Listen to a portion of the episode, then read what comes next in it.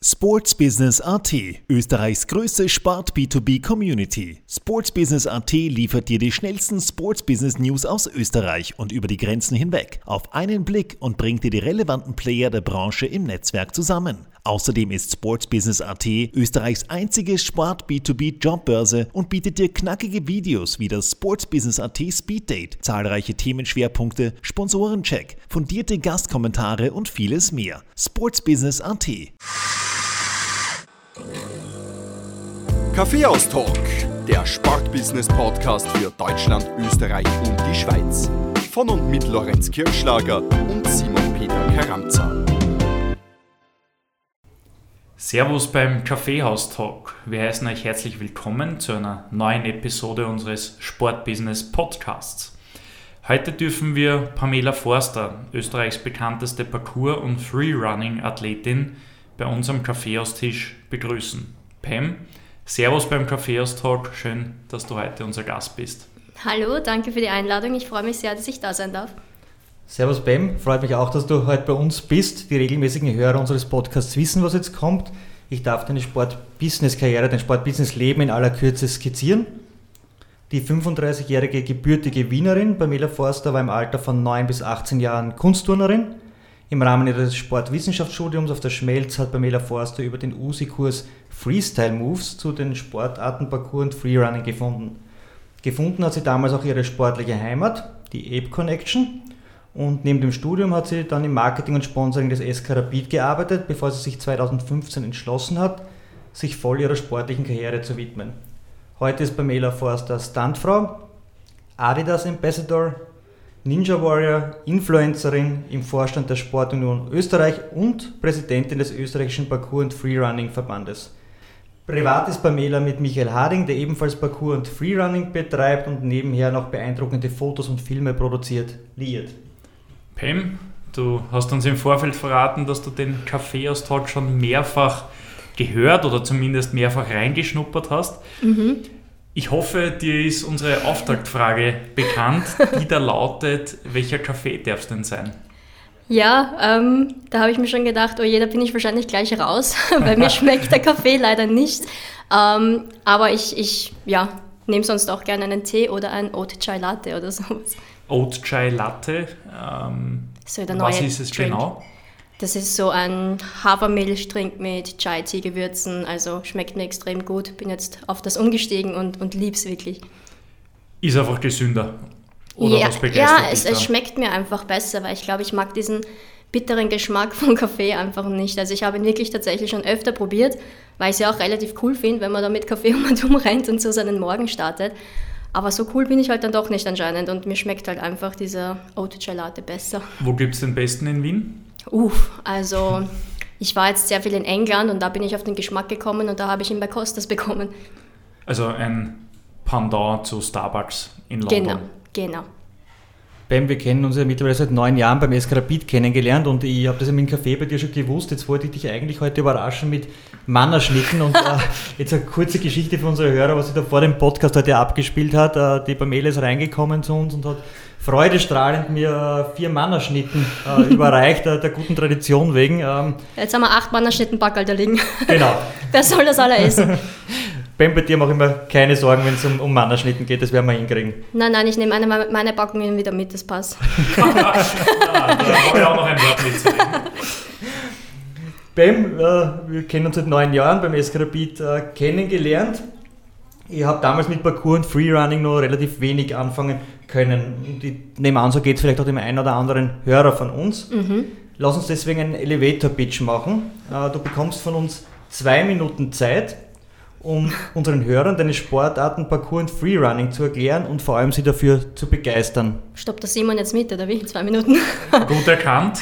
über, über, den äh, Tisch hinweg. Äh, die, der Timer ist gestellt okay. und du hast 120 Sekunden ab jetzt. ähm, ja, Parkour und Freerunning habe ich tatsächlich schon sehr oft erklärt, was das ist. Ich denke, wenn man jetzt zum Beispiel Parkour auf YouTube eingibt, dann sieht man ja diese Videos, wo die Leute von den Dächern zu Dächern springen und Hindernisse überwinden Und ähm, grundsätzlich geht es genau um das, dass man es versucht, möglichst effizient oder auch kreativ von Punkt A nach Punkt B zu kommen. Jedoch soll man sich nicht auf diese Videos beschränken, sondern Parcours ist natürlich viel mehr als nur das. Wir versuchen uns einfach wirklich ähm, zu challengen. Also wir Parcours-Begeisterte, wir versuchen verschiedene, die Umgebung zu sehen und verschiedene Bewegungen zu testen und unsere Grenzen zu testen. Also wie weit kann ich springen, wie präzise kann ich springen oder schwingen oder flippen und das eventuell auch kombinieren in einem gewissen Flow, so wie wir das nennen. Wie viele Sekunden habe ich? Ausreichend noch. So. Ähm, aber weil es auch in Lorenz seiner Frage erwähnt wurde, gibt es mhm. eigentlich einen Unterschied zwischen Parkour und Freerunning? Ähm, für mich jetzt persönlich gibt es den Unterschied nicht wirklich. Ich weiß, dass mehrere den Parkour, also Parkour sehen als die effiziente Bewegung und aber auch ähm, und Freerunning mehr als die kreative Bewegung. Also dass man dann tatsächlich einmal auch einen Flip mit einbaut und seinen eigenen Stil mit einbringt. Aber wie gesagt, für mich persönlich mischt sich das so sehr, dass ich sagen kann, es ist dasselbe. Du hast in deinem Elevator-Pitch von Parcours-Begeisterten gesprochen. Wie viel gibt es in Österreich? Gibt es da Zahl? Ihr wollt eine Zahl von mir. ähm, es, ich, sag, ich kann eines sagen, dass sich auf jeden Fall die Community steigert und wächst, unglaublich schnell wächst und vor allem auch ähm, der Mädchenanteil in unseren Kursen sehr angestiegen ist. Ähm, eine genaue Zahl habe ich nicht, aber ich weiß, dass sich immer mehr Vereine bilden und immer mehr Interesse da ist und ich glaube, das kann man so in Zahlen jetzt gar nicht fassen, weil es ja auch diese Vereinsstrukturen jetzt noch gar nicht so gibt, dass man das erfassen kann. Gibt es einfach Vereinzelte auch, die draußen einfach trainieren. Deswegen hätte ich gesagt, sicher ein paar Millionen. nicht in Österreich.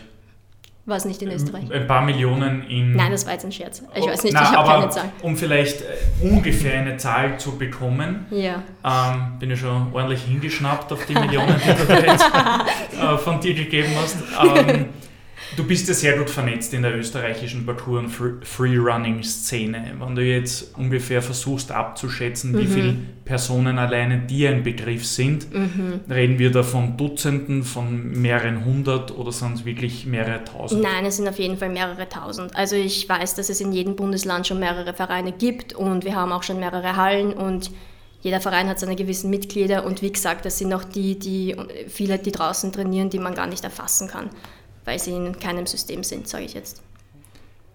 Du kommst ja, wie der Lorenz eingangs schon erwähnt hat, nicht ursprünglich aus der Parkour- und Freerunning-Ecke, sondern hast im, zum Beginn deines Lebens im Kindesalter mit Kunstturnen äh, begonnen. Mhm. Und das durchaus erfolgreich. Du hast mehrere Landesmeistertitel eingeheimst und dich auch für internationale äh, Bewerbe qualifiziert. Mhm. Warum hast du dann doch mit dieser Sportart aufgehört und inwiefern hat es das geprägt, was du heute machst? Ähm, ich muss sagen, ich bin sehr froh, dass ich damals in unserer Umgebung ähm, diesen Sportverein gefunden habe, wo ich mich austoben konnte und wo ich sehr viel dazulernen konnte. Und ähm, habe dann irgendwie, ist es halt dann leider doch so, dass man beim Turnen mit 18 Jahren dann eher schon zur Seniorenklasse zählt, auch bei den Wettkämpfen. Und es waren dann die Trainingsbedingungen für mich in Gensendorf so, dass ich mich nicht mehr so weiterentwickeln konnte, dass ich nach wie vor erfolgreich bleibe im Hochleistungssport.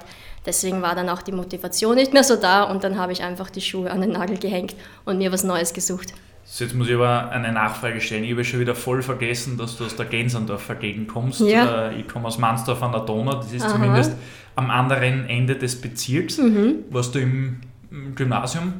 Ich war dort Schule? zuerst in der Hauptschule und bin dann in Wien ins Gymnasium gewechselt. Ah, okay. Deswegen haben wir uns auch Nicht in der Schule nie am Gang äh, getroffen. oder im Pausenhof beim Kicken getroffen. Sehr schade. Aber hast, hast du da einen Verein gehabt, bei dem du trainiert hast? Also warst du bei der, beim Handballverein oder so? Nein, ich war immer fußballaffin und mhm, tennisaffin und das habe ich zu Hause gemacht. Okay zu Parkour und Freerunning bist du dann über den USI-Kurs Freestyle Moves gekommen mhm. und daraus hat sich dann auch der sportliche Heimat, die Ape Connection gebildet. Äh, jetzt habe ich im Vorfeld auf unserem Podcast online ein bisschen auf den Spuren der Ape Connections gewandelt und es ist eigentlich irre, in welche Richtung sich das Ganze entwickelt hat, weil von deinen Erzählungen habe ich eigentlich noch gehabt äh, im, Kopf, das ist einfach eine Partie von Freunden, die Parkour und Freerunning macht, aber mittlerweile ist es ja ganz andere Richtungen oder viele andere Richtungen gegangen.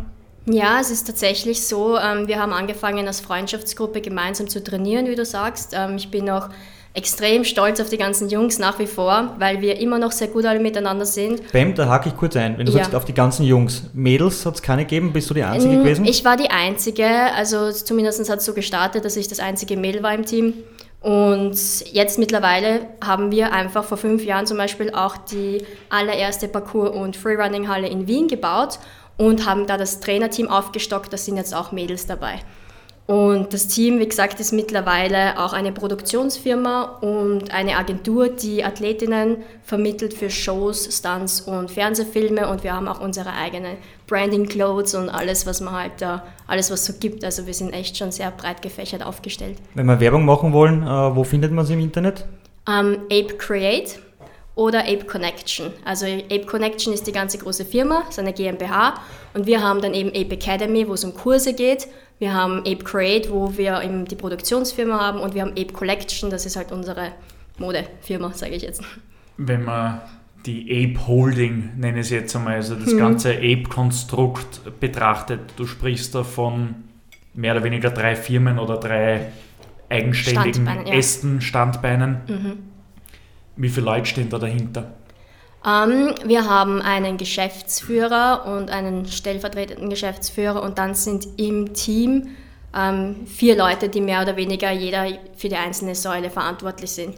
Also ich selber bin jetzt im Create-Team mehr dabei, das heißt, ich zähle auch mehr zur Athletin, aber wir haben ganz speziell, wir haben halt, das Coole an unserem Team ist, dass jeder individuelle Stärken hat und jeder seine Stärken ausspielt. Das heißt, wir haben jemanden, der hat Grafik studiert und macht Design, der macht ganz viel Layouts und Logos. Wir haben jemanden, der ist super gut in Schauspiel und so und macht diese Regisseurarbeiten. Ich bin halt mehr im, im Sport aktiv und mache halt die ganzen ähm, ähm, Athleten und so. Und dann haben wir auch eben unsere Trainer und Pädagogen. Also es hat jeder seine Stärken, die er perfekt ausspielt im Team und das finde ich so cool. Wie habt ihr das Ganze finanziell gestützt? Ich nehme an, eine Halle ist jetzt nicht äh, die günstigste Anschaffung ja. einer Firma. Nein, das stimmt. War auch jetzt schwer in den Corona-Zeiten da zu überleben, als quasi mehr oder weniger Startup-Unternehmen vor fünf Jahren noch. Aber wir haben uns ähm, einen Kredit natürlich einfach geholt auf was für einen Jahresumsatz kommt ihr da? Weißt du das vielleicht? Mhm. Äh, und, und woraus setzt sich der zusammen? Sind das Mitgliedsbeiträge, sind das Sponsoren, sind das vielleicht auch Einnahmen über eure Kollektionen im, im mhm. Kleidungsgeschäft? Mhm. Sind das Einnahmen über Vermittlungen von euch Athleten an, mhm. da kommen wir später noch drauf ja. zu sprechen, an okay. durchaus sehr interessante Branchen? Ja. Wie verdient ihr euer Geld? Ähm, also wir haben, wie gesagt, verschiedene Standbeine. Einkommen sind eben, wenn jemand T-Shirts Leihwahl kauft auf der Kollektion. Unsere Kurse sind natürlich ähm, Einnahmekosten und wir haben am meisten bringt natürlich ein das Ape Create, die Ape Create Säule, weil wenn wir eine Werbung produzieren oder so weiter, da, da ist halt am meisten Budget vorhanden und auch bei, bei Shows und so weiter. Das heißt, das, das spielt dann alles in die Firma Ape Connection mit hinein. Aber um das jetzt genauer zu erklären, wie viel, wo was und auf wie viele Jahre, da würde ich dann eher mit dem Geschäfts Führer persönlich ähm, reden, weil da habe ich auch nicht so den genauen Einblick und möchte auch keine falschen Informationen da jetzt weitergeben. Du hast gleich den nächsten Kaffee aus Podcast aufgelegt. Vielen Dank dafür. Bitteschön. Ah, es wird sicher früher oder später noch dazu kommen. Bietet ihr eigentlich eure Kurse jetzt auch für ältere Personen und unter ältere Personen muss man ja uns drei auch schon zählen oh. beim Parcours. Also ich sage mal alles über 25 oder 30 mhm. Jahre ist wahrscheinlich in eurer Sportart schon alt. Das stimmt nicht.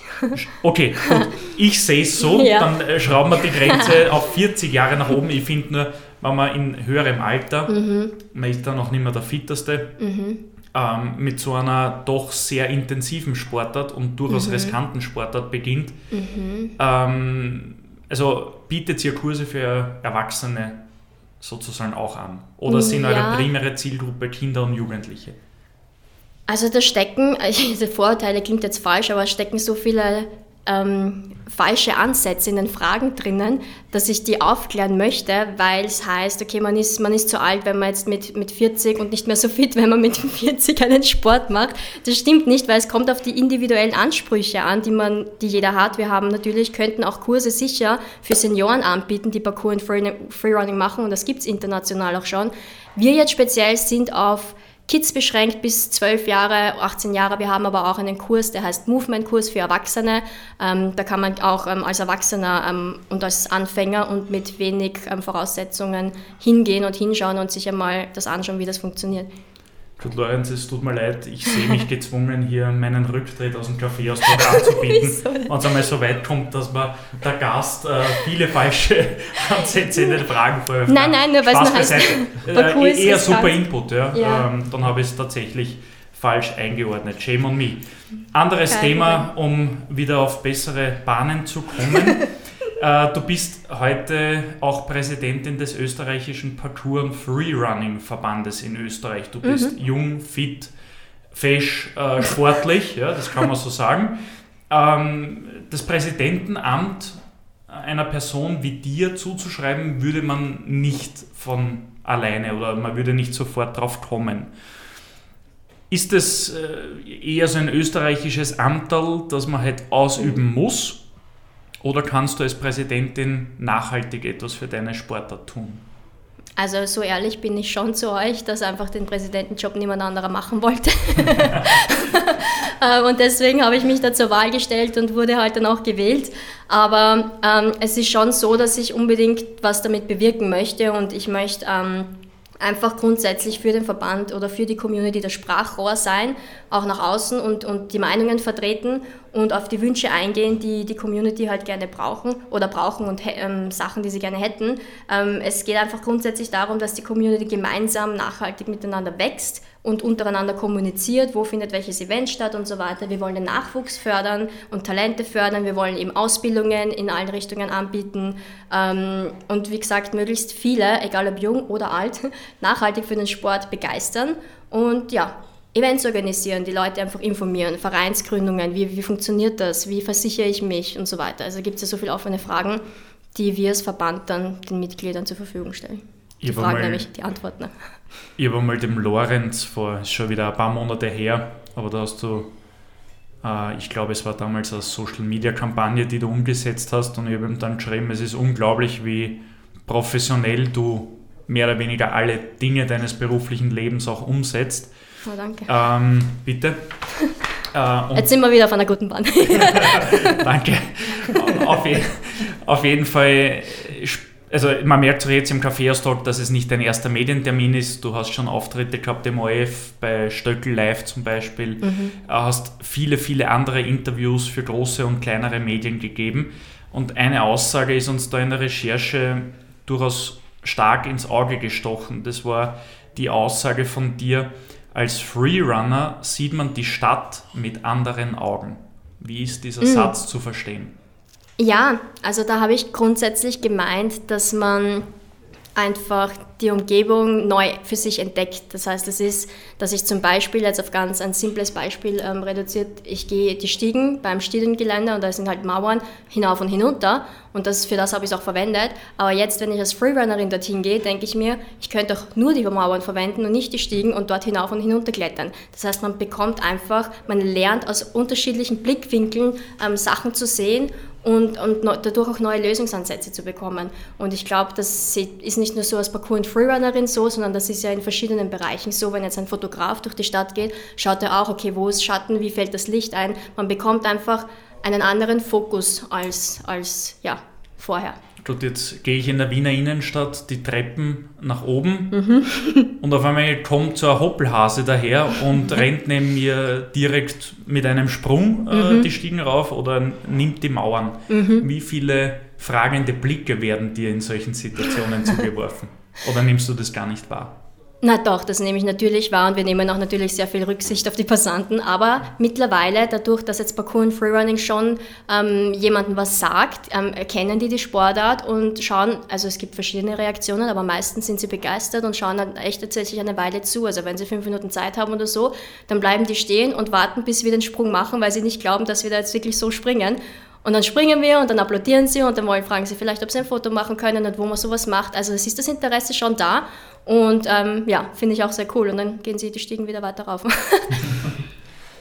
Wie du 2015 die Abteilung Sponsoring Marketing beim SK verlassen hast, war mir nicht ganz klar, wie du mit äh, Parkour und Freerunning deinen Lebensunterhalt finanzieren willst. Ich glaube, es war dir damals auch noch nicht ganz klar. Jetzt im Nachhinein muss man sagen, es hat sich sehr, sehr gut entwickelt. Du bist richtig gut im Geschäft äh, drinnen. Wie würdest du dein berufliches Leben einteilen? Wo gibt es was für dich zu verdienen? Wo hast du Schwerpunkte? Wie schaut so ein Tagesablauf bei dir aus?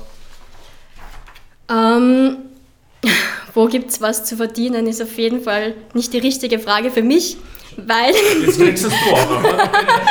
Schwieriger Gast, schwieriger Gast. weil für mich stellt sich eigentlich mehr die Frage so, was macht am meisten Spaß und wo sehe ich die nächste Herausforderung?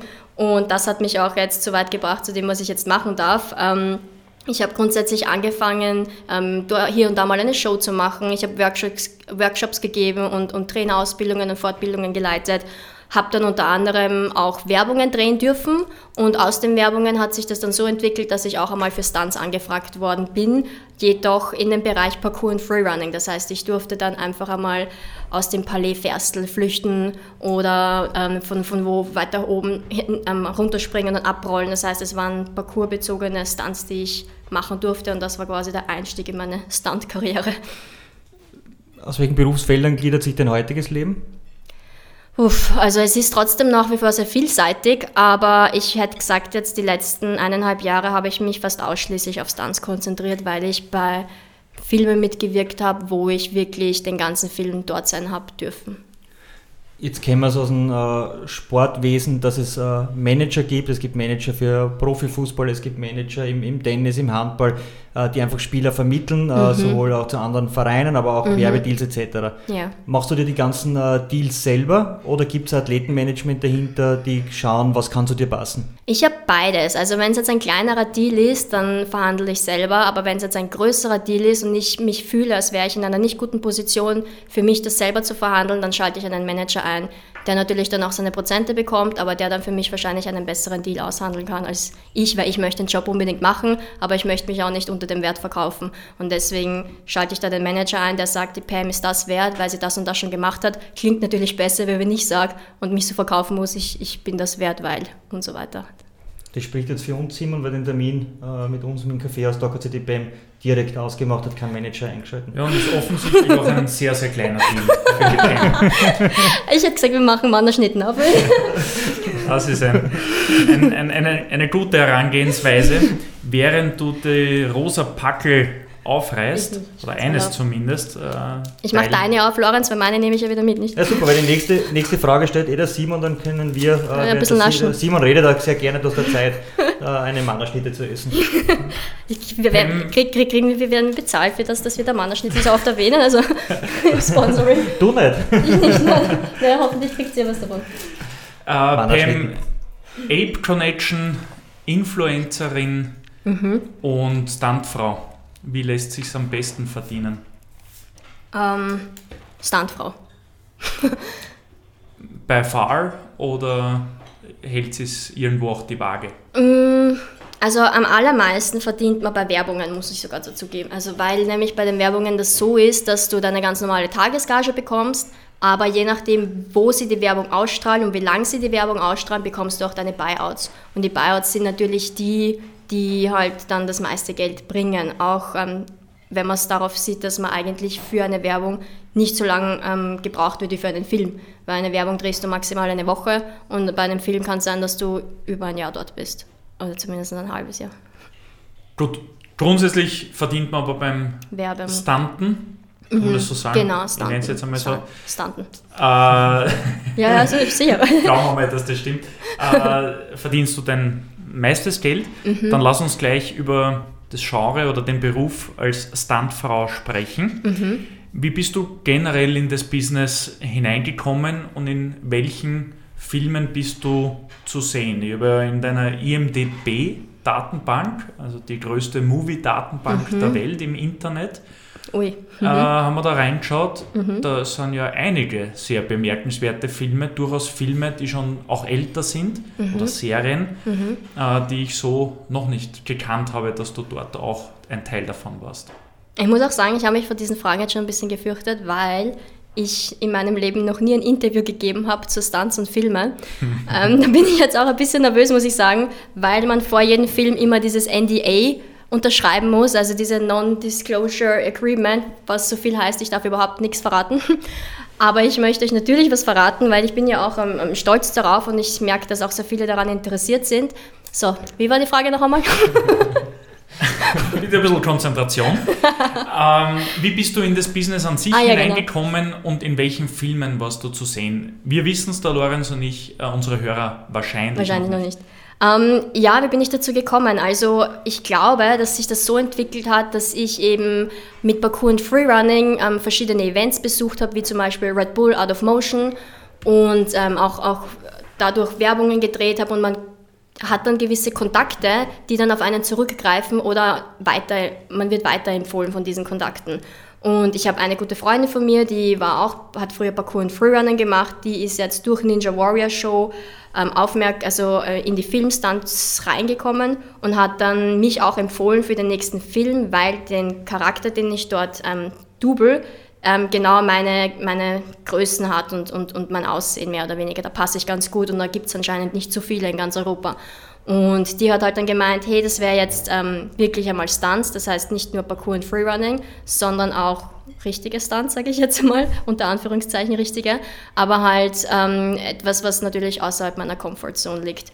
Und so bin ich dann da reingerutscht, weil ich zugesagt habe, haben wir gedacht, neue Challenge, okay, los geht's. Aber du warst zum Beispiel auch in deinen Anfangsjahren im Filmbusiness äh, bei Kottern ermittelt im Einsatz. Mhm, genau. Mit, also eine österreichische äh, mhm, mhm, Produktion im internationalen Filmgeschäft, eine mhm. sehr kleine Produktion. Mhm, mhm, Mittlerweile stehen auf deiner Vita Filme wie Wonder Woman, Marvels. Ähm, wir können es jetzt verraten. In diesen Tagen kommt auch in die Kinos der Film Doctor Strange. Genau, Doctor Strange ist mein erster großer Film gewesen jetzt neben Marvels und Wonder Woman. Aber äh, wie unterscheiden sich deine Einsätze, wenn du das so in der Retrospektive, Retrospektive betrachtest? Ähm, also ich fange mit ähm, Doctor Strange an, weil der ist ja jetzt schon in den Kinos und ähm, ja, möchte ich auf jeden Fall mir jetzt dann anschauen. Und da habe ich das erste Mal gelernt, ähm, Stunts zu machen, ähm, die nicht Parkour und Freerunning bezogen sind. Also da geht es ja auch wirklich mehr um um wie schleudert man sich, weiß nicht, gegen eine Wand oder wie rutscht man durch, weiß nicht, es gibt halt so viele Möglichkeiten, wie wird man von einer Explosion zurückgeschleudert und wie, wie kann ich mich daraus retten und das sind Sachen, die, die übt man halt vorher und die lernt man und ja, es ist auf jeden Fall nicht zu unterschätzen, weil es einfach, ich, ich muss sagen, das ist einer der wenigen Jobs, die ich bis jetzt wirklich unterschätzt habe. Ich habe mehrere Male gedacht, einmal aufzugeben und zu sagen, ich mache nicht mehr weiter und ich fliege wieder nach Hause nach Wien. Ähm, aber es, ähm, im Endeffekt bin ich froh, dass ich das lernen durfte und ähm, ja, aber habe es in dem Sinne unterschätzt, weil wenn man es jetzt vergleicht mit Parkour und Freerunning, da macht man seine Übungen und versucht sich immer irgendwie gleich einmal zu saven, wenn das Sinn macht und oder sich mehr oder weniger, man weiß halt, was man tut.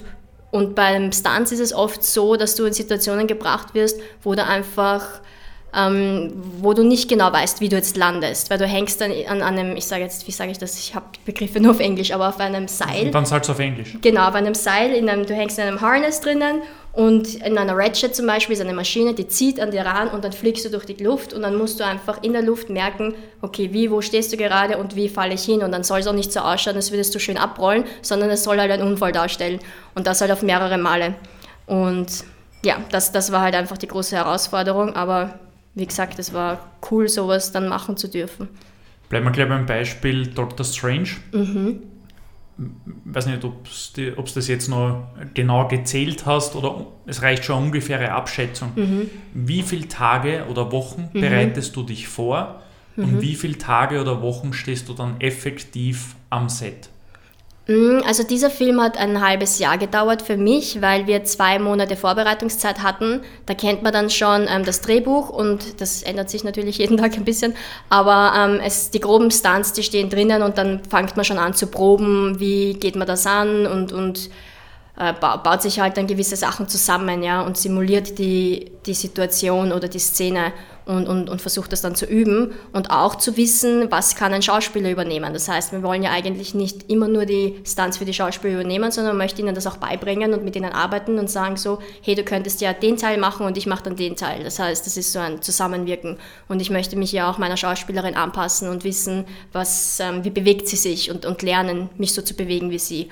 Und sie soll sich ein bisschen mehr bewegen wie ich. Das heißt, es ist so ein Zusammenspiel. Aber ein halbes Jahr hätte ich gesagt für den Film ja, Doctor Strange. Filme, vor allem jene Medien Hollywood, äh, stehen oft für Glanz und Glamour oder mhm. wie in deinem Fall oft auch für sehr viel Action. Mit welchen Superstars hast du beispielsweise schon Seite an Seite zusammengearbeitet? Ähm, nachdem jetzt Dr. Strange schon draußen ist, kann ich sagen Benedict Cumberbatch, Lizzie Olsen und ähm, Rachel McAdams und so weiter. Also die Leute, die dort eben mitgemacht mhm. haben. Und die Filme, die noch nicht draußen sind, das verrate ich euch dann, wenn die Filme draußen sind. Ja? Alles gut. Bam, dein Sportausrüster heißt Adidas. Mhm. Du bist einer von wenigen Adidas Ambassadors, hast es, äh, die es österreichweit gibt. Mhm. Wann ist Adidas auf dich aufmerksam geworden, auf dich zugekommen und wie sieht uh, euer Deal aus? Ähm, kennst du die Geschichte, wie, wie das zustande gekommen ist? Weil das ist ich weiß, dass es etwas mit Therapie zu tun hat mhm, äh, mhm. oder hatte, ja. aber äh, ganz gleich ist niemand zusammen. Und vor allem bist du unser Gast und sollst du erzählen. aber ich wollte nur wissen, ob du generell, weil es war nämlich so, früher war ja Adidas ähm, Sponsor auch von Rapid und ähm, dadurch hatte, weil ich ja auch in Rapid im Marketing gearbeitet habe, hatte ich die Kontakte von Adidas und die Adidas hatten die Kontakte von mir und wir haben E-Mail-Verkehr und so weiter ähm, äh, ausgetauscht. Und irgendwann einmal habe ich dann ein, ein E-Mail bekommen, wo ein Link drinnen war mit einem Red Bull Out of Motion Event, wo ich immer dumm gehüpft bin und drunter ist gestanden, gibt es dafür Tickets und ähm, bist das du? Und ich habe mir gedacht, so, ja, das bin, bin ich, aber das mache ich halt so in meiner Freizeit. Und da muss man dazu sagen, ich war immer schon Adidas-Fan, das heißt, ich habe lang vor Rapid ähm, immer nur Adidas-Sachen getragen, also mir kam auch nichts anderes in den Kasten. Warum das so ist, ist wieder eine andere Geschichte, aber war immer schon Adidas-Fan und das habe ich auch auf meinem Instagram mehr oder weniger so gezeigt, weil ich eben nur das anhatte. Und sie haben halt dann gemeint, sie würden sich freuen, wenn sie mir ein paar Sachen zukommen lassen können und ähm, zwei neuere Sachen und ja, so hat das Ganze mehr oder weniger angefangen. Und für mich ist dadurch gleich einmal ein Traum in Erfüllung gegangen, weil ich mir gedacht habe, wow, ich kann, ähm, bekomme die Ware von Adidas ähm, zum Ausprobieren und ja, mittlerweile glaube ich, ist es eine über zehnjährige Kooperation, die sich entwickelt hat und bin nach wie vor sehr zufrieden damit. Als Adidas Testimonial oder wie der Lorenz schon so schön in, in Rennenglisch formuliert hat, Ambassador, agierst du auch als Influencerin. Mhm. Auf Instagram folgen dir immerhin 33.000 Leute und Menschen. Mhm. Wenn du dich als Marke beschreiben würdest, wofür stehst du und was können Werbepartner mhm. von dir erwarten, wenn sie mit dir zusammenarbeiten? Ähm, also ich möchte grundsätzlich nur mit Marken zusammenarbeiten, von denen ich auch wirklich viel halte und die ich auch wirklich selber konsumiere. Das heißt, ich würde sagen, ich bin authentisch und auch ehrlich. Ähm, ich liebe die Abwechslung im Leben und auch die Herausforderung und deswegen würde ich auch sagen abenteuerlich. Ähm, ich suche mir Sachen aus, die mir Spaß machen und ähm, bin eigentlich sehr zufrieden und glücklich zurzeit, so wie alles läuft. Und ja, die Sachen, die ich mache, sind meistens mit Action gefüllt und im Trend. Und wenn eine große Biermarke auf dich zukommt und dir mhm. 80.000 Euro im Jahr verspricht? Ich würde es absagen, weil ich kein Bier trinke. Sie braucht das Geld nicht. Das Nein, ist es, ist, es ist gar nicht so, dass ich das Geld nicht brauche, aber es ist es mir nicht wert, muss ich jetzt auch sagen. Da bin ich dann lieber so, dass ich mir denke, ähm, ich habe nämlich wirklich tatsächlich auch schon größere Deals abgesagt, weil ich einfach die Marke nicht vertreten kann, so wie ich das gerne würde. Und dann hat das für mich einfach so viel mehr Wert, als wenn sie jetzt Unmengen viel an, an Geld zahlen, weil das finde ich dann auch nicht fair gegenüber den Leuten, die mir folgen und mir vertrauen. Authentisch bleiben, so wie der Kaffeeaustausch. Sehr löblich. wie der Kaffeeaustausch ohne Kaffee. Löbliche Einstellung. Apropos Werbepartner, für wen hast du schon alles Werbespots gedreht? Oh, ähm, was kennt man hier? A1, äh, Hofer, äh, L'Oreal, Palmas, äh, Sony, WKO, also das sind so, glaube ich, die, die man hier so kennt. Welche kennt man Übersee? Weiß nicht, kennt sie Equinox zum Beispiel, Nein. so eine Hotelfirma? Ja, genau, dann braucht man gar nicht weiter reden. Gibt es einen Lieblingsspot, äh, den du gedreht hast? Ah, doch, Macy's, kennt ihr das Kaufhaus in ja. New York? Genau, das ist mein absoluter Lieblingsspot. Ähm, das muss auch, muss ich auch sagen, war einer der härtesten Jobs, die ich je gemacht habe, abgesehen von den Stunts, weil ich dort sieben Jahre, ah, sieben Jahre, nämlich sieben Tage in Prag durchlaufen durfte mit Springen, Hüpfen, Wirework, das ist das mit den Seilen und ähm, durfte dort nämlich auch mit Michael Gracie zusammenarbeiten. Das war der Regisseur, der dann zwei Jahre nach dem Werbespot den Film The Greatest Showman herausgebracht hat. Und das war für mich dann doppelt cool, weil ich mir gedacht habe, den kenne ich, mit dem durfte ich schon arbeiten. Und wie gesagt, für mich ist es halt arbeiten und da das, der, die Hero-Position oder die, den Hero-Character zu spielen, war für mich eine große Ehre. Gibt es den äh, Spotting im Internet, das man nachschauen kann? Ja, komme ich wieder auf YouTube zurück. Ja. ähm, auf YouTube, glaube ich, wenn man eingibt Macy's Go You, dann sollte man einen Werbespot finden, klassische 30 Minuten. Ich bin da in einem... Sekunden. Äh, Sekunden. Ich habe es heute mit den Sieben Tagen. Jahre, ja, okay, die Zeit, gell? ist ja nicht so wichtig. Nein, aber ich glaube, da findet man den Werbespot tatsächlich noch und ja, startet darin, dass ich in einer Umkleidekabine bin und dann herumhüpf und ja, zum Schluss die ganzen Logos. Instagram und Influencer sind zwei Begriffe, die seit Jahren die Marketing- und Werbebranche äh, dominieren. Was ist dir bei der Gestaltung deiner Social Media Profile, du bist auf Instagram und YouTube unterwegs, mhm. besonders wichtig? Auf was schaust du da? Ähm, ich schaue einfach, dass ich die Leute auf meine Reise mitnehme und ihnen zeige, was ich so mache und, und versuche sie auch ähm, für den Sport zu motivieren und zu begeistern, weil ich ja auch nicht nur Parkour und Freerunning mache, sondern auch Workouts, ähm, die jeder mitmachen kann. Und ja, grundsätzlich geht es um das, was natürlich die letzten eineinhalb Jahre ein bisschen schwierig war, weil ich ähm, ausschließlich bei den Filmen war und davon nichts erzählen und sagen durfte. Aber grundsätzlich geht es um meine persönliche Reise. Gehen wir weg aus äh, Hollywood, aus der Werbebranche, ähm, mhm. zurück zu deinem ursprünglichen Sport, sage ich mal Parkour und Freerunning. Mhm. Es gibt ja international die Bestrebungen, dass Parkour äh, als olympische Sportart aufgenommen werden soll. Da geht es auch äh, um die Auffrischung des doch verstaubten Images des äh, Tourensports und wir kennen die Strategie auch aus äh, Skateboarden, Snowboarden etc., wo man ja auch versucht, es olympisch zu machen oder schon olympisch gemacht hat. Jetzt weiß ich, dass du von der Idee wenig begeistert bist. Warum eigentlich? Weil dadurch würde deine Sportart ja ganz andere Aufmerksamkeit bekommen, als sie vielleicht sonst heutzutage hat.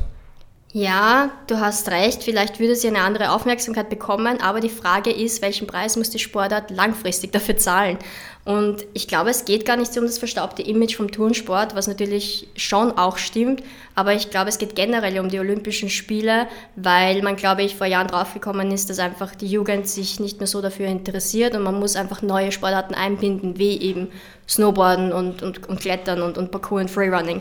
Und greifen aber dadurch ähm, auf die ursprünglichen Verbände zurück. Also wie zum Beispiel, weiß nicht, Rollschuhverband, du nimm dir Snowboarden und, ah, Snowboarden, du nimm dir ähm, Skateboarden und, weiß ich nicht, Tourenverband, du, ihr nehmt euch Parcours. Also es ist, ich verstehe die Strategie dahinter, aber was ich nicht so der Fan davon bin, ist einfach, dass äh, Parcours so eine Philosophie mit sich bringt und, und sich noch so im Entwickeln ist und, und was, was Parkour und Freerunning halt prägt, ist diese Kreativität.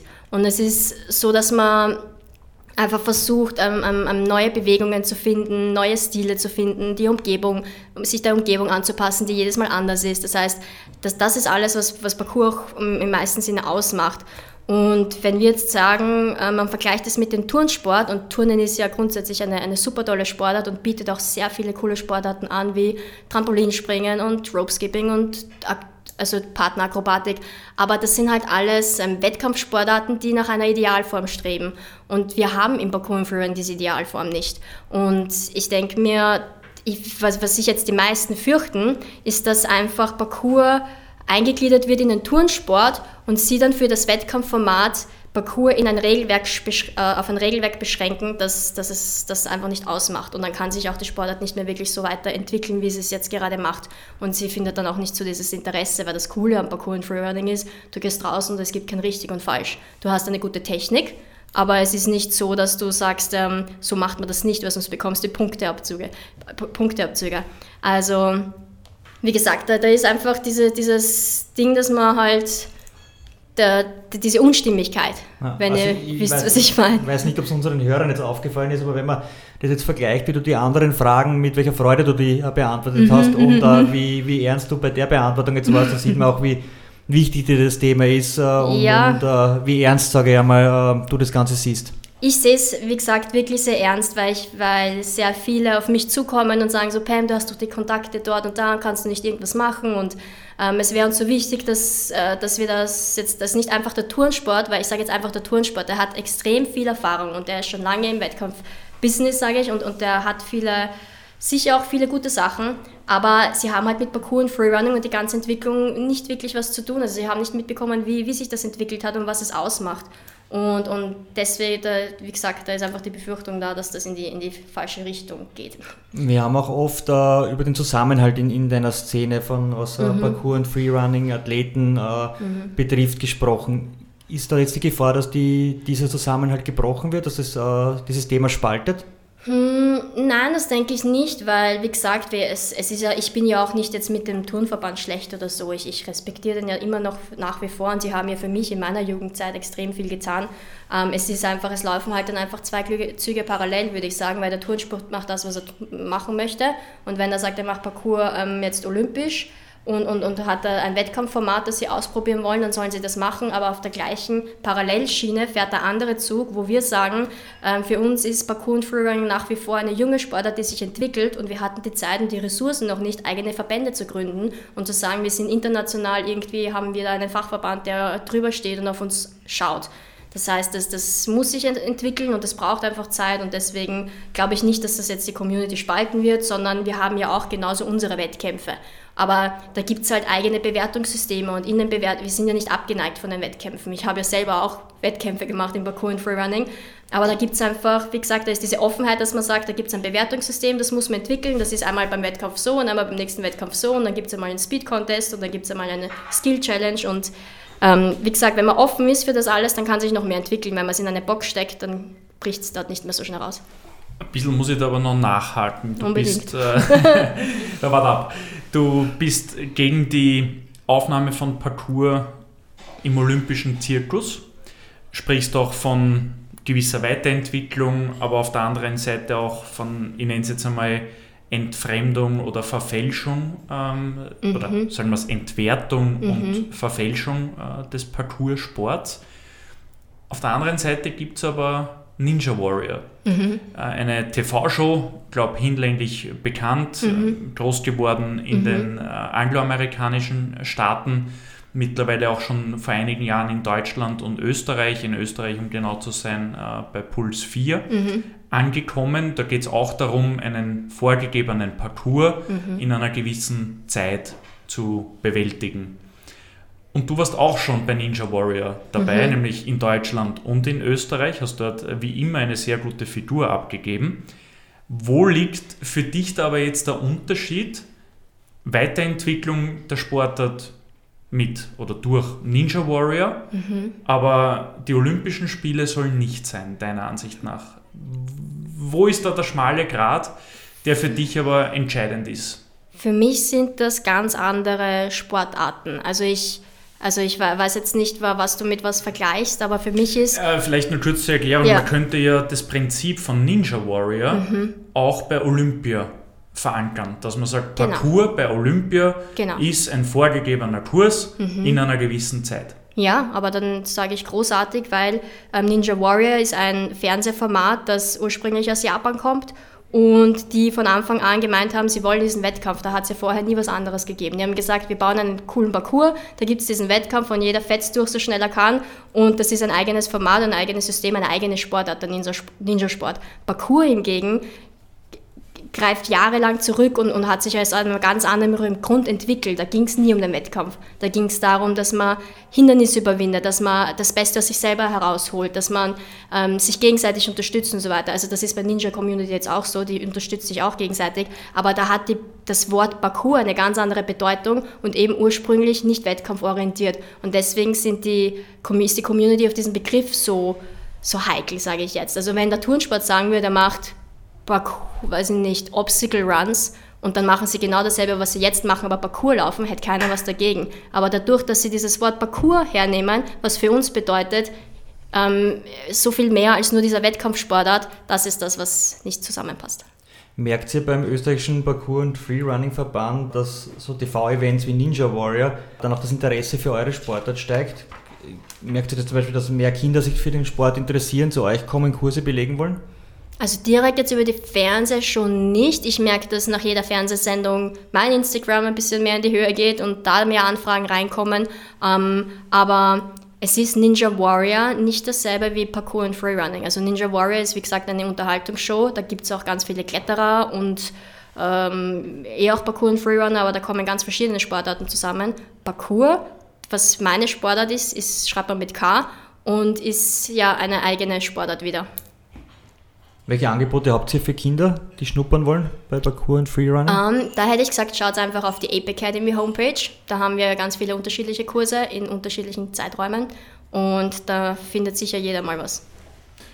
Wie oft trainierst du in der Woche und wie kann man sich so ein Training vorstellen? Ich versuche wirklich jeden Tag zu trainieren, ähm, aber sehr abwechslungsreich, je nachdem, auf was ich mich gerade fokussieren möchte. Wenn ich jetzt zum Beispiel weiß, ich habe ähm, in der nächsten Woche einen Stunt, der auf mich zukommt, der das braucht, dann werde ich mehr Kampf, ähm, äh, Kampfstunden nehmen. Wenn ich jetzt weiß, okay, es kommt Ninja Warrior Show wieder, dann werde ich mehr Bowlern gehen. Das heißt, ich, ich stelle mir mein Trainingsprogramm so zusammen, ähm, sehr vielseitig zusammen, aber ja, täglich eigentlich. Wie muss der perfekte Parkour-Athlet körperlich benannt sein? Es ist ja mhm. zu viel Gewicht nicht gut. Also bin jetzt nicht der, der dickste Bürger Österreichs, aber mhm. sicher zu schwer, um von Hindernis zu Hindernis zu springen. Andererseits, zu muskulös zu sein, ist wahrscheinlich auch nicht das Beste. Nur auf Ausdauer zu gehen, nehme ich mal an, nehme ich an, mhm. auch nicht. Lässt sich das irgendwie einordnen? Der perfekte Parkour-Athlet. Es ist, ich glaube, dass man, dass jeder Mensch sehr individuell ist und seine Stärken und Schwächen hat. Das heißt, wenn der eine super gelenkig ist, dann schaut der Run wahrscheinlich anders aus und hat viel mehr ähm, weiche Bewegungen drinnen, wie wenn jemand hauptsächlich sehr kräftig ist, sage ich, dann hat, hat er mehr Power. Das heißt, das wirkt sich dann in den Stilen aus und dann gibt es das Perfekte nicht bei Parkour und Freerunning. Eine Frage, die bei deiner Sportart einfach aufgelegt ist, wie viele Schrammen hast du schon davon getragen und äh, so leid es mir tut, äh, was war die schmerzhafteste Erinnerung? Eine andere Frage, wieso ist das eine aufgelegte Frage? ja, weil es äh, ohne Körperschutz aus luftiger Höhe ähm, über große Hindernisse, äh, genauso wie beim Skateboarden zum Beispiel, wobei dort haben ja die Vernünftigen zumindest einen Helm auf, aber ganz ohne Verletzungen wird man kaum durchkommen. Ähm, ja, aber das liegt nicht an der Sportart, sondern das liegt an einem selbst. Also, ähm, wie gesagt, ich, es heißt ja auch immer Parkour und Freerunning gefährlich und, und riskant und Verletzungsgefahr groß. Aber das stimmt nicht, weil wenn man es vergleicht mit anderen Sportarten wie, weiß ich nicht, ich sage jetzt Fußball, Skifahren, ja, es gibt überall die Verletzungsgefahr und ich glaube, es kommt darauf an, wie sehr man sich halt was zutraut und man muss sich halt durchs Training aneignen. Das heißt, ich persönlich zum Beispiel kann von Glück reden, dass ich noch nie wirklich schwer verletzt war. Ähm, kann auch Glück sein, aber ist auch so, dass ich ähm, von mir sagen kann, ich bin eher eine, die sich sehr gern an neue Challenges herantastet und nicht einfach auf wild drauf losballert und ähm, versucht da in dem Bereich sehr, sehr safe zu bleiben. Und deswegen kann ich auch mit 35 Jahren noch sagen, ich mache Parkour und Freerunning auf einem relativ hohen Niveau, kann damit leben und mein Geld verdienen und falls jetzt die Frage kommt, wie lange ich das noch machen kann, kann ich das auch gleich beantworten, weil die Frage kommt auch immer wieder. Ähm, eigentlich so lange, wie mir mein Körper das eben erlaubt. Also wenn ich mit 70, 80 noch Parkour und Freerunning mache, dann mache ich das mit 70, 80 genauso, weil sich mein Körper einfach nicht beschwert. Und weil, weil er sagt, das, das fühlt sich gut an. Also man muss halt sehr an den Techniken arbeiten. Aber noch einmal äh, mhm. äh, darauf zurückkommend, schön, dass du dich noch nie schwerer verletzt hast. Was war trotzdem die schwerste Verletzung? Vielleicht kann man ja da um, ähm. unseren Hörern auch gleich einmal die Angst nehmen. Ja, ich überlege gerade. Also irgendwelche Brüche oder Risse von Bändern? Nein, ich hatte tatsächlich noch nie einen Bruch, das stimmt auch nicht. Ich habe mir mal die Nase gebrochen, aber das war in einem Usi-Kurs, weil ich jemanden gesichert habe. ähm, scheinbar. Scheinbar. aber ähm, ich überlege gerade wirklich, ich hatte noch nie so gröbere Verletzungen. Also noch nie aber Verstauchungen oder Prellungen? Ja, natürlich, aber das, genau, aber das passiert auch, wenn man am Gehsteig runterstolpert. Aber wie gesagt, ich habe, natürlich bin ich auch schon mal mit dem Rad gestürzt oder umgeknöchelt. Aber das zähle ich jetzt nicht das als Riesenverletzung, weil das gehört ein bisschen dazu, dass man blaue Flecken mit einsteckt. Und dann schließen wir das Kapitel Verletzungen gleich ab. Ich habe mhm. eine letzte Frage. Kunstturnen, Kunstturnen und Parcours, wenn du das gegenüberstellst, mhm. äh, beim Kunstturnen gefährlicher? Nein, würde ich auch nicht sagen. Also es ist, man kann das so nicht vergleichen, weil man hat dort und da andere Ansprüche. Beim Kunstturnen hast du natürlich eine andere Umgebung, weil du sehr viel mit Matten trainieren kannst oder mit einer schaumstoffgefüllten Grube. Du hast Trainer, die dich sichern, du hast extrem viel methodischen Aufbau und sehr viele Erfahrungen, ähm, wie, man, wie man sich an dieses Element herantastet. Ähm, aber trotzdem können dort natürlich Unfälle passieren beim Kunstturnen, genauso wie bei Parkour und Freerunning. Da gibt es einfach eine andere Herangehensweise. Da bist du draußen auf Beton, da hast du keine Matten und oft auch keinen Trainer, der dich sichert. Und deswegen musst du dir aneignen zu lernen, wie baue ich mir das selber methodisch so auf, dass ich das sicher überwinden kann. Also dann, das ist einfach eine Selbsteinschätzung, die man durch diese Sportart lernt. Ist, glaube ich, auch der falsche Ansatz, damit mit Angst arbeiten zu wollen. Ich war mit meinen äh, beiden Patenkindern bei dir in der mhm, Halle ja, äh, und äh, wie gut du das machst mit Kindern und, und sie heranführst an das Ganze und ihnen auch diese, äh, diesen Respekt vor Höhen nimmst äh, und mhm. wie die herangeführt werden. Ich, ja, hat riesen Spaß gemacht und ich glaube, das ist auch der richtige Ansatz für Parkour und Freerunning, eben mit dem Spaß zu arbeiten und sich nicht zu überlegen, was kann passieren. Ja, natürlich. Ich verstehe natürlich die Eltern, die extrem besorgt sind und mit den Kindern auf die Spielplätze gehen und sagen so, das ist zu hoch und da muss man aufpassen und gib mir da die Hand, weil da musst du balancieren. Aber ich muss jetzt sagen, ich persönlich, ich meine, da hat jetzt auch wieder jeder einen Zugang, aber ich finde es nicht so schlimm, wenn sich die Kinder mit Sachen einfach, wenn sie Sachen ausprobieren und, und Sachen spielerisch haben und wenn dann einmal im schlimmsten Fall eine gebrochene Hand halt ähm, dabei rauskommt, dann ist es ein Unfall und dann ist es natürlich nicht schön, aber manchmal lernt man auch aus dem und dann macht das das Kind wahrscheinlich so nicht mehr. Also es ist halt, wie gesagt, nicht, dass man sich das wünscht, aber es sind oft die Eltern zu vorsichtig, die mit den Kindern umzugehen und man sagt immer gleich, das ist gefährlich, obwohl es vielleicht gar nicht so gefährlich ist, nur weil man sich das als Elternteil selber selber nicht mehr zutraut, heißt das nicht, dass das das Kind nicht kann. Also wenn man dir so zuhört, glaube ich, müssen wir deine Redegeschwindigkeit in der Post-Production ein bisschen drosseln, damit unsere das Hörer wirklich alles, alle Details so oft, antworten. dass ich so schnell rede, aber wenn ich für was brenne oder wenn ich mir denke, ah, das muss raus, dann ja, rede ich zu schnell. Sorry. Na, alles gut. Wir haben technische Möglichkeiten, wenn es zu schnell Dann klingt meine Stimme so viel tiefer.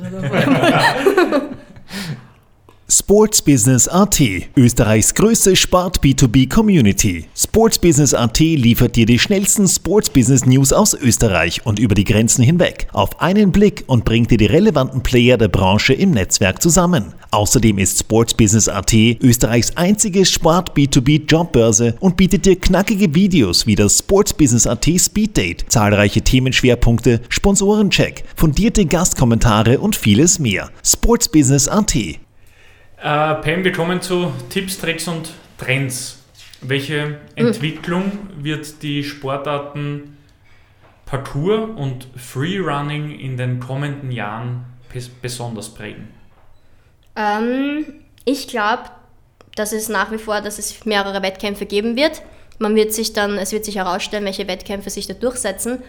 Ähm, aber ich finde, man wird auch erkennen, dass Parkour so viel mehr ist als eben nur diese reine Wettkampfsportart und ähm, dass Parcours extrem viele Möglichkeiten bietet, so wie eben mir jetzt persönlich extrem viele Möglichkeiten geboten wurden durch diese Sportart und dass man das dann vielleicht auch anfängt, weil, sagt, also ich sage jetzt zum Beispiel bei der Fernsehshow Ninja Warrior, die Athleten, die sehr weit kommen, sind entweder Kletterer oder Parkour- und Freerunner, weil Parkour- und Freerunner-Athleten sich sehr schnell an eine unbekannte Umgebung anpassen können oder halt sehr schnell sich damit auseinandersetzen können.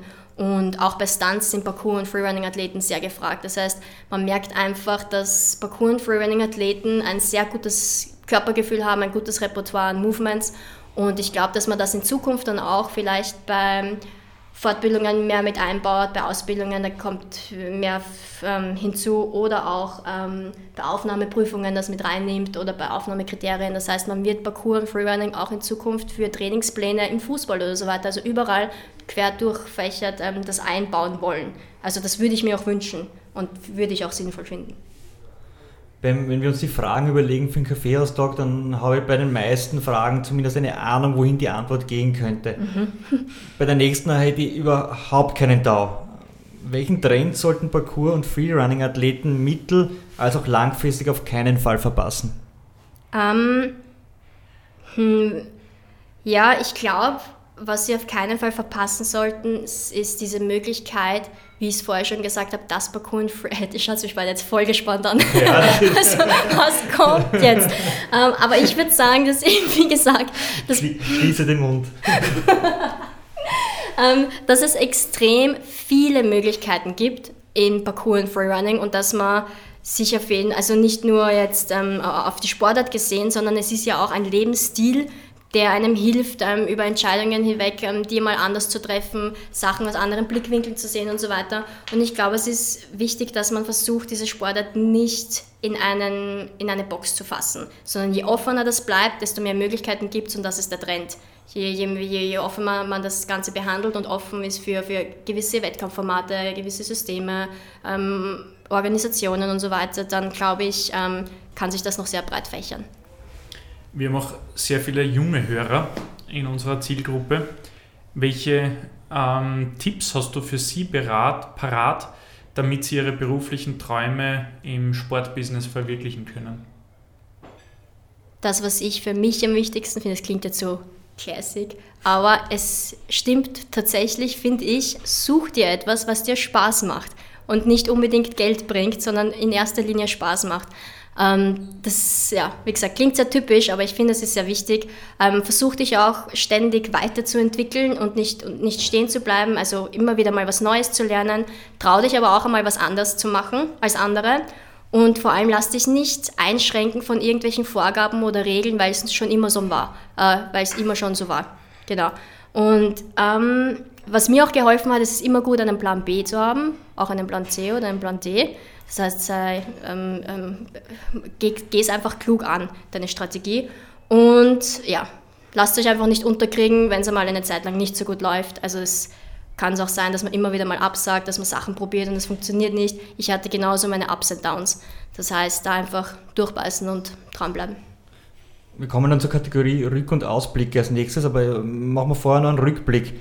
2015, du verlässt äh, den SK Rapid, äh, du verlässt die leibendste Abteilung dort, nämlich Sponsoring und Marketing, mit, mit dem Plan A, äh, Parkour und Freerunning ähm, professionell, zu, professionell zu betreiben. Mhm. Danke. Mhm. Wie hat dein Plan B ausgesehen oder Plan C? Um, mein Plan, das ist eine gute Frage. Ähm, mein Plan B, also ich hatte ja ähm, ein Jahr vorher schon mir überlegt, das in die Richtung zu machen, dass ich ähm, eine Sportkarriere anfangen möchte. Ähm, mir hat es aber bei Rapid dann so getaugt, weil natürlich sehr nette Arbeitskollegen, tollen Chef und die Aufgaben waren super. Ich ähm, fixes monatliches Einkommen, also eigentlich war ich perfekt aufgehoben dort. Ähm, aber ich habe mir dann einfach Sachen weggespart, einen Polster gemacht für, wenn ich jetzt zum Beispiel ein Jahr lang kein fixes Einkommen habe. Und mein Plan B war dann, ich verdiene das ganze nächste Jahr nichts und muss mir dann am Ende des Jahres mich bewerben für neue Jobs. Hätte es dann auch bei Rapid noch einmal probiert und gesagt, hey, ich weiß, ich bin jetzt weg, aber ich bin doch wieder da. Ähm, aber ich hätte mich einfach ganz normal neu beworben und habe aber in dem einen, ich habe gewusst, ich habe zehn Monate Zeit, mir da was aufzubauen. Und so lange war auch mein Polster. Und kann bis jetzt sagen, dass ich zum Glück auf meinem Polster aufbauen durfte. Das war mein Plan. A ist gleich aufgegangen, sonst hätte ich, wie gesagt, Plan B probiert. Mit dem tollen Chef meinst du Sebastian Pernhaupt? Natürlich, Magister Sebastian Pernhaupt. Magister, ja. Das, also dieses Kompliment können wir teilen, damit auch der Chef seinen Namen bekommt. So, jetzt kommen wir wirklich zur Kategorie Rück- und Ausblicke. Mhm. Wenn du auf deine Sport-Business-Laufbahn zurückblickst, welche Personen haben dich da am meisten geprägt? Leute mit sehr viel Ehrgeiz, ähm, Disziplin und Respekt. Bei uns darf man Namen nennen. Ja, aber es ist so schwierig, ähm, einen Namen zu nennen, weil ich mir von jedem etwas aussuche. Zum Beispiel bei dir, Lorenz, wenn ich mich dich, dich jetzt hernehme. Es ist so, ich weiß, wie ich dich kennengelernt habe, hast, warst du ein Mensch, der sehr kontaktfreudig war. Du bist auf Menschen zu, du bist einer, der mit Leuten redet und dein Netzwerk, das du hast, hat mich unglaublich beeindruckt. Deswegen habe ich mir dann gedacht, der Lorenz geht auf die Leute einfach zu und quatscht mit ihnen. So muss man das eigentlich machen, um sein Netzwerk aufzubauen. Und so nehme ich mir von jeder Person einfach ein bisschen was mit. Also habe ich viele verschiedene Vorbilder, aber grundsätzlich geht es um ja, Ehrgeiz, Disziplin und Respekt. Cooler Ansatz. In deiner Jugend äh, haben wir zwei uns noch nicht gekannt. Mhm. Äh, deswegen jetzt auch die Frage, die ich aus einem Interview rausgenommen habe. Äh, da hast du gesagt, ich habe mir als Jugendliche viele Vorbilder gesucht. Du hast mhm. in dem mhm. Interview aber offen gelassen, welche Vorbilder das waren. Eh aus demselben Grund, weil es einfach so viele Namen sind. Wenn ich jetzt da sage, eine Tina Ramm hatte, das kennt halt niemanden, aber war für mich damals eine sehr gute Turnerin in unserem Gensendorfer Verein, die sehr ehrgeizig trainiert hat mit ganz schlechten Bedingungen. Und das war für mich eine Person, die Sachen erlernt hat, die eigentlich unter diesen Bedingungen fast unmöglich waren. Und das sind dann so Leute, da kann ich jetzt unendlich viele Namen nennen, aber die sagen halt, sagen halt niemandem was. Dann ein bisschen von der Metaebene, nationale oder internationale Vorbilder? Ähm, sowohl als auch. Zum langfristigen Erfolg gehört auch das Wegstecken von Rückschlägen und das Lernen aus Fehlern. Welche Entscheidungen würdest du heute so nicht mehr treffen? Welche Entscheidung würde ich heute so nicht mehr treffen? Es ist jedes Mal dasselbe mit der Frage. Ja, aber äh, frag mich, frag mich es das. Es ist interessant. Ja. Auch letzte Woche wieder, wie wir mhm. den Kaffeeaustausch mit dem Christian Ebenbauer, Vorstandsvorsitzender mhm. der österreichischen Bundesliga, aufgenommen mhm. haben und viele weitere. Mhm. Es ist extrem interessant, dass diese Frage mhm. doch sehr komplex zu sein scheint. Nein, ich glaube, das ist komplex, weil du die Fragen den Leuten stellst, die gerade sehr zufrieden mit ihrer Situation sind und etwas ähm, geschafft haben im Leben. Deswegen ist es schwer zu sagen, dass man dann sagt, na okay, die, die Rückschläge, die ich erlebt habe, die haben mich eigentlich zu dem gebracht, was ich jetzt bin und jetzt mache und auf das bin ich ja stolz. Deswegen kann man schwer sagen, was man jetzt davon bereut, weil vielleicht, wenn das nicht so passiert wäre, dann wäre ich gar nicht da, wo ich jetzt bin und ich bin ja dort glücklich, wo ich jetzt bin. Deswegen glaube ich, ist die Frage schwer zu beantworten für die Leute, aber frage mich in zehn Jahren noch einmal. Ich glaube, sie ist damit beantwortet. Ah, okay, na dann. Viel, viel eleganter hat es überhaupt noch niemand formuliert. Gut, vielleicht äh, können wir mehr unzufriedene Leute einladen für diese Frage. Ja, pass auf, aber Fra frag mich in zehn Jahren noch einmal, mal schauen, was ich dann sage. Bem, da wirst du mit äh, der nächsten Frage richtig glücklich sein. Auf welche Entscheidung bist du besonders stolz? Ähm, eigentlich tatsächlich auf die Entscheidung, dass ich gesagt habe, ich, ich äh, höre bei Rapid auf und fange etwas an, was noch keiner vorher gemacht hat. Also eben Parkour und Freerunning als, als Profession zu sehen. Ähm, wie vorher schon erwähnt, ähm, bei Rapid hat alles gepasst. Da war, war nichts, wo ich mir gedacht habe, aus dem Grund möchte ich dort aufhören. Es war ausschließlich meine Leidenschaft, die mich gedrängt hat, noch was anderes zu probieren. Und die Entscheidung war eine sehr gute Entscheidung. Ähm, und ja, wie gesagt, das, das war eine gute Entscheidung. Ich, ich überlege, ob mir noch eine gute Entscheidung einfällt. Ähm, na, das war mit unter anderem einer der besten.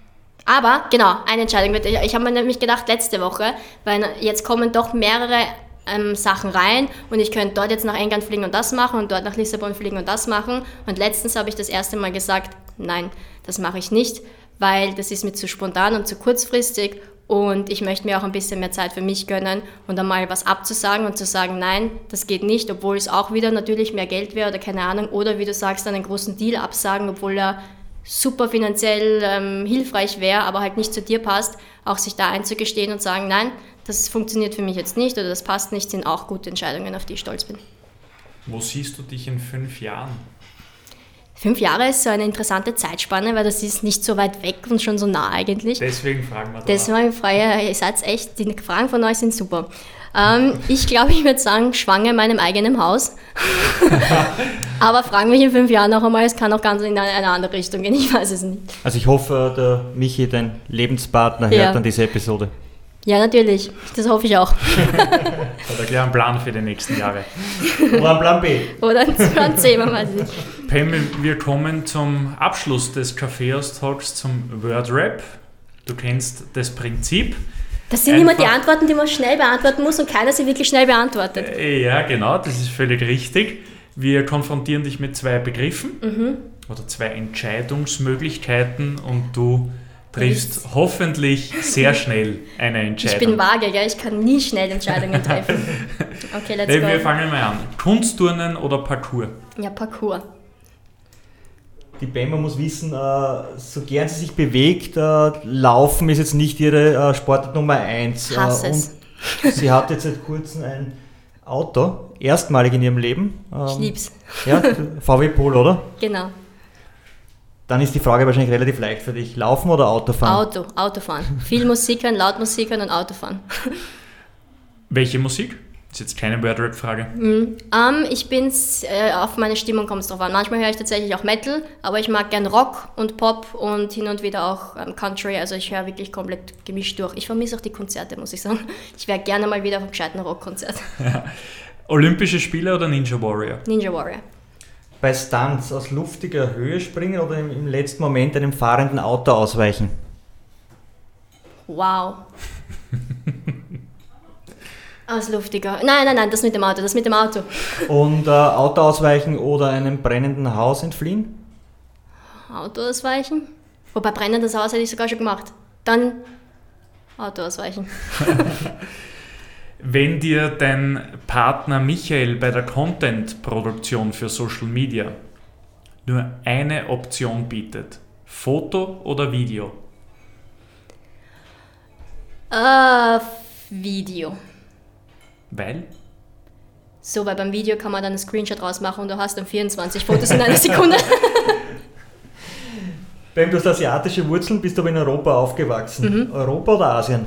Europa. Instagram oder TikTok? Instagram. Adidas Ambassador Pamela Forster. Nike oder Puma? Boah, Puma. Boah, schwer. Aber Puma, nein. Adidas natürlich. Gut, war der Bruder vom Adidas-Gründer. Ja, war der Bruder von Adidas. Nike geht ja gar nicht. Also, also jetzt als, als Adidas Ambassador darf ich das, muss ich das so sagen. Action-Movie oder Romantikfilm? Action-Movie. Kaffee oder Tee? Tee. Das war uns klar, deswegen haben wir doch noch eine Abschlussfrage im Wordrap eingebaut. Früchtetee oder Fencheltee? Oh, Früchtetee. Bam, herzlichen Dank für den Kaffeehaustag. War richtig cool mit dir. äh, ein von Freude getragener Kaffeehaustag von einer äh, glücklichen Pamela Forster. Das vielen stimmt. Dank. Ja, vielen Dank für die Einladung. Es waren sehr spannende Fragen. Nächstes Mal frage ich euch. Na, das machen wir nicht. Aber ich danke dir, ich danke dir auch für den Talk. Und jetzt essen wir die Mannerschnitten zusammen, oder? Jetzt essen wir die Mannerschnitten. Unbedingt. Kaffeehaus-Talk, der Sportbusiness-Podcast für Deutschland, Österreich und die Schweiz. Von und mit Lorenz Kirschlager und Simon Peter Karamza.